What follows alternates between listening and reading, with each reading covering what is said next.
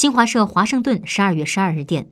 美国国会众议院司法委员会主席民主党人纳德勒十二号晚上突然决定，将该委员会就总统特朗普弹劾条款的表决推迟至十三号。